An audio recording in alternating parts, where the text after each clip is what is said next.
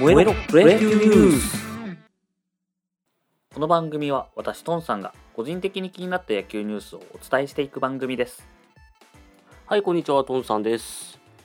え昨日はですね、4月8日はメジャーの開幕ということで、えー今年もね、注目されている選手が、えー早速登場してましたね。まず開幕投手にエンゼルス大谷投手。もう大谷投手というか、大谷選手というか、今年からですね、あの二刀流ル二刀流ルール、まあ、大谷ルールとも言っても過言ではないルールができまして、何かというとですね、投手兼 DH ができるんですね。で、えーまあ、どういうことかというと、今まで大谷投手、えーピッチャーで出たとき、まあえーバッターとして出場することが、まあ、去年多かったんですけれども、その時にですね、まあ投手として入っていたんですね。DH 解除の投手として入っていたと。ということは、投手大谷が降りてしまうと、えーそこでですね、えーバッター大谷も交代しなければいけないということで、まあ、大谷がね、えピッチャーでも打撃でも非常にいい働きをしていたんですけれども、それもあって、なかなかまあバッター側としてのやりくり、打線側のやりくりはなかなか難しそうなまあ、要は、えーセ・リーグみたいな状態ですからね、セ・リーグのピッチャーが、えーまあ、大体、日本だと、まあ、二刀流がないんで、やってないんで、9回とかにバッター置くことがあって、そこで、ね、打撃、あのー代打出したりとか、えー、したりとか、ピッチャーにバントさせたりとかで、えーうまく測ってるところではありますけども、そこが、まあ、あのー大谷の場合はね、1番に入ってたんで、1番でそれが起こるということで、なかなかやりくりが大変な場所になってしまっておりました。でメジャーはね、球数制限が結構しっかりしてるんで、大谷も、まあ、6回、7回で、7回まで行くこともそんなないか。まあ、6回とかね、えー交代することもあり、昨日も早かったですけども、えー5回投げ切ってないですもんね、昨日確か。えーっていうような感じでやってるので、どうしてもその、代打構成をうまくやらないと、えーうまく打線が回っていかないという状況があったんですけれども、今回その投手兼 DH というルールが入ったことにより、投手大谷が降板しても、DH 大谷が残るんですね。なので、えー昨日も4回で、えー4回何分の1かな？で、5, 回途中で降りてましたけども、その後、えー DH としてバッターに残れるんで、フルで、えーバッターとして出場できるというですね。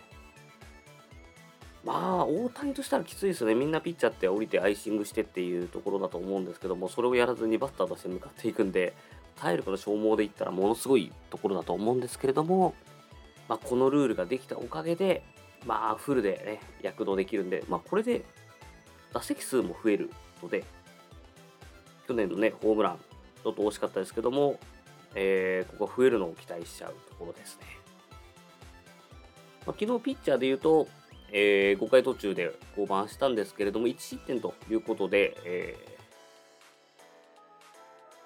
まあ、勝利投手の権利は得られなかったんですが、えーまあ、いいピッチングだったかなというところですが、えーチームとしては負けと。で、バッターとしてもですね、えー惜しい、結構大きい大飛球があって、本人も言ったと思ったというコメントを残してましたが、えーノーヒットということに終わってしまいました。で、圧巻だったのは、えーパドレスの開幕投手を務めたダルビッシュ投手が6回無安打ですね。いや、素晴らしい。野球ニュースをね、携帯の方のプッシュ通信でも飛んできてまして、えー6回までノーノーと。ただですね、まあ、球数が、まあ、そうまあまあまあ、ある程度かさんでたのもあって、えーそこで交代ということになりました。で、えーまあ、このまま勝利投手からね、思ったんですけれども、なんと9回にですね、昨年まで阪神にいたスアレス投手出てきまして、ここが打ち込まれて逆転負けということで、えーダルビッシュ投手の初勝利はお預けということになりました。でバッターでいうとですね、筒香選手、鈴木誠也選手、出てともに、えーヒット、今シーズン初ヒットを打っております。で筒香選手に関してはですね、開幕4番に座ったということで、日本人でいうと、えーゴジラ松以来ということで、えー筒香選手、本当にね、あのー渡米した後の調子が悪かったところで腐らずにやっていたこともあって、まあ、本来日本で期待されていた筒香選手の活躍っていうところが今シーズン見られるかもしれないですね。はい、メジャーはそんな開幕試合となっておりました。で日本だとですね、今ちょうど、えー5カード目になるのかな？の、えースタートということで、各エースがですね、えー3回目の登板に入ったところも多いんじゃないでしょうか。でその中でですね、DNA に、えーコロナが、発覚というかコロナ感染がね、出てしまいまして、え結構メインどころなんですよね。まあ、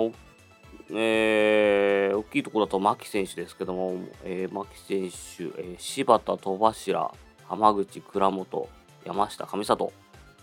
と、で濃厚接触者でも今言うと桑原とか、えー石田とかね、出てるんで、今、10人、コーチ、スタッフ含めて10人発表されているということで、えー8日、昨日からですね、金曜日からの中日3連戦に、えー関しては、試合が中止ということになりました。なので、昨日行われたのは、え5試合ですね、それ以外の5試合が行われたという形になっております。で昨日の試合ですね、西武ソフトバンク、まあ、高橋光成投手がですね、と千賀投手という、まあ、エースの投げ合いだったんですけれども、えー高橋光成投手が踏ん張りきれずに、えー何回かな、6回、5失点、自責点4ということで、まあちょっとね、被安打10ということで打ち込まれてしまいました。で、8対1でソフトバンク勝利ということになったんですが、このソフトバンクがですね、両リーグ最速10勝、2桁勝利到達と。今、開幕11試合なんですね。ソフトバンクは、あれ、楽天とだったかな？コロナが出て、あのー試合が飛んでいた気がするんで、ちょっと試合数が少なくなってるんですけど、まあ、11試合目で到達ということで、こちらが2002年の阪神以来ということで、20年ぶりという形になりました。まあ、とはいえね、2002年は阪神その後順位沈んでしまってるんですけれども、2002年、なんか僕2000年なんか割と最近な気がするんですけど、まあ20年経ってますからね、2002年ってどんな時だったかなと思って、ちょっと今ウィキをバーっと見てるんですけども、2002年はですね、えーえーっと、秋山浩二選手、まあ当時選手ですね、が、えー現役引退と。うん、そんな時か。あと、川上憲伸が、えーノーヒットノーラン達成。で片やですね、あの、西武の西口投手、えーノーノーを逃すことで伝説になっている西口投手が、えー9回ツーアウトまでノーノーやっていたんですけれども、えーロッテ小坂に打たれまして、ノーノーを逃すと。これ何回目のやつかな？なえーそんな試合が行われてますね。こんな年か。あ、ヤクルトの池山が引退。はあ。まあ、20年ぶりってなると、すごいですね。ああ、なるほど。最優秀新人にヤクルトの石川投手、カツオですね。いやー、なるほど。今の超ベテラン、最年長ぐらいのベテランがちょうど新人ぐらいですね。まあ20年だとそうか。はい、そんな年でございました。はい、金本広島から FA ね。うんうん。まあ20年もあると、だいぶ変わってますね。はい、という20年ぶりでございました。で、あとはですね、えー、昨日は、えー、日ハムですね。日ハムが、えー、楽天とやりまして、3対0で、えー、楽天勝利ということで、10敗に到達と。でこれで、えー、セ・リーグ、パ・リーグが、えー、阪神、日ハムがともに、え、リーグ最速で10敗到達ということになりました。昨日はですね、新庄監督、ビッグボスが開幕前までは結構いろいろ喋ってくれていたみたいなんですけれども、試合後のインタビューはなしということで、まあ、いろいろね、モチベーターとしてはすごいうまくやってるんじゃないかなと思うんですけれども、いかんせん、まあ、チーム戦力がっていうところはもともと開幕前から言われていたことですし、まあ、それでね、1年で本当に爆発したら漫画みたいなね、ちょうどあれですよ、ワンナウツっていう漫画が、あれボロボロだったチームが1年で優勝まで行くとかそんな感じじゃなかったですかね。モチベーションとかね、上げて。まあ、あのー、読んでる人にはわかると思うんですけど、ピッチャーのがね、イカ様っていうか心理戦がすごい上手くて、それで勝っていくっていう感じだったんですけど、最後的にはね、あのー、そのモチベーション、チームのモチベーションを上げて、どんどん勝っていくっていう話で、まあ、それに近いところで言うと、ジャイアントキリングとかもですかね、サッカーの漫画。こちらも、えー、弱小チームって呼ばれていたはずなんですけれども、監督が変わって、えー、チームの、ね、モチベーションを上げて、で、えー、チームの中に若いヒーローが出てきてというようなとこなので、この辺りも新庄ビッグボスに重なってくるんじゃないかなという感じはしますが、この1年でどこまで持っていけるかですかね。この後の巻き返しに期待したいなと思ってます。意識は本当だいぶ変わると思いますね。はい、えー、そんな感じになっておりました。で、今ですね、えー、順位を見ますと、セ・リーグ、えー、上から巨人、広島。で、えー、ここが、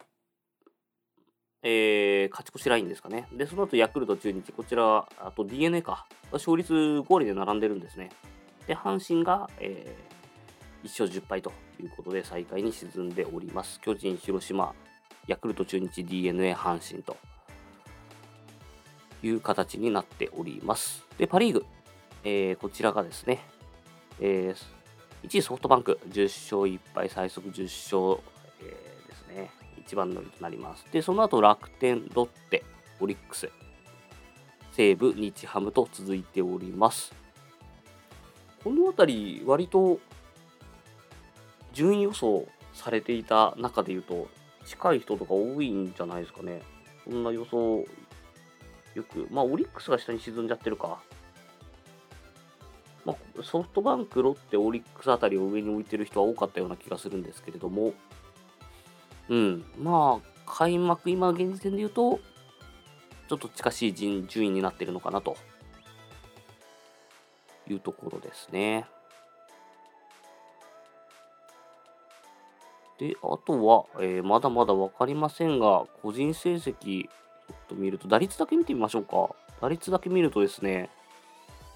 セ・リーグが、えー、1位が中日大島選手、3割8分5厘と。で、2位がですね、広島坂倉選手ということで、いや、坂倉選手、まあ、去年、ブレイク年、一昨年からなんですかね、去年、あの初3割乗せたということで、もう完全なブレイク年だったんですけれども、今年、えー、それをそのまま勢い継いでいくような成績を残していますので、えーね、このままいくと3割安定のヒットメーカーなんてことになってくるんじゃないでしょうか。楽しみですね。まだ23歳です。でその後、ヤクルト、サンタナ。で、えー、その後、えー、DNA 牧選手。まあ、牧選手もね、こちらも23歳。で、えー、このもう言わずもがなの昨年、新人で、ものすごい成績残してましたからね、今年もそのまま3割ということで、もうデビュー年からね連続3割とかなりそうですね。というのをちょっと期待ですね。で、5位に坂本選手、巨人の、えー、3割3分3厘ということになっております。まあ、坂倉真希っていうね、若い選手が入ってきつつの大島、坂本というベテラン。大島選手なんか36歳ですからね、で、今トップということで。ベテランのね、ヒットメーカーが入っているところになります。で、パ・リーグで言うと、えー、1位がですね、ソフトバンク三森選手ということで、こちらも23歳ですよ。三森選手、今年ブレイクになりますかね。ちょこちょこ今までも試合が出てまして、去年がですね、えー、出場試合数で言うと一番多く86試合というところ止まりだったので、まあ、今年このままいけば、えー、レギュラー定着、さらには3割というところも見えてきそうです。で、2位がソフトバンク中村晃選手ですね。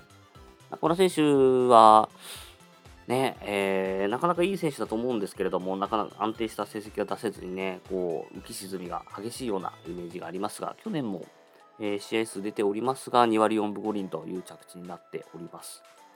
僕はあの、脇パカパカ打法大好きです。はい。で、えー、続いてロッテの、えー、佐藤俊也選手、えー、こちらもブレイクなるかですかね。まあ、キャッチャーでね、あの、西武の栗山選手を崇拝しているという 選手なんですけれども、こちらも24歳ということで、去年は62試合の出場でしたが、えー、今現時点ではもうすでに11試合と、で3割1分6厘という成績を残しております。正捕手定着3割というところが今年なるかというところですね。で、えー、続いてが、えー、楽天島内選手が3割3厘と、えー、日ハム近藤選手が2割8分2厘。まあ打率5位までいっても3割が4人しかいないのか。パ・リーグちょっと少ないですね。いやもうね、近藤健介選手といえば、もうね、おなじみヒットメーカーですから、なんか僕、すごいベテラン感 あるんですけども、まだ28歳なんですよね。なんだろう、DH の出場とかが多いからかな。なんか、あとまあ、ずっと、あのー、出続けてるっていうのもありますよね。あのー、出始めたのが早いんで。まだ28歳ですからね。うん。まあこんな順位になっているんで、まだまだ全然わかんないですけどね。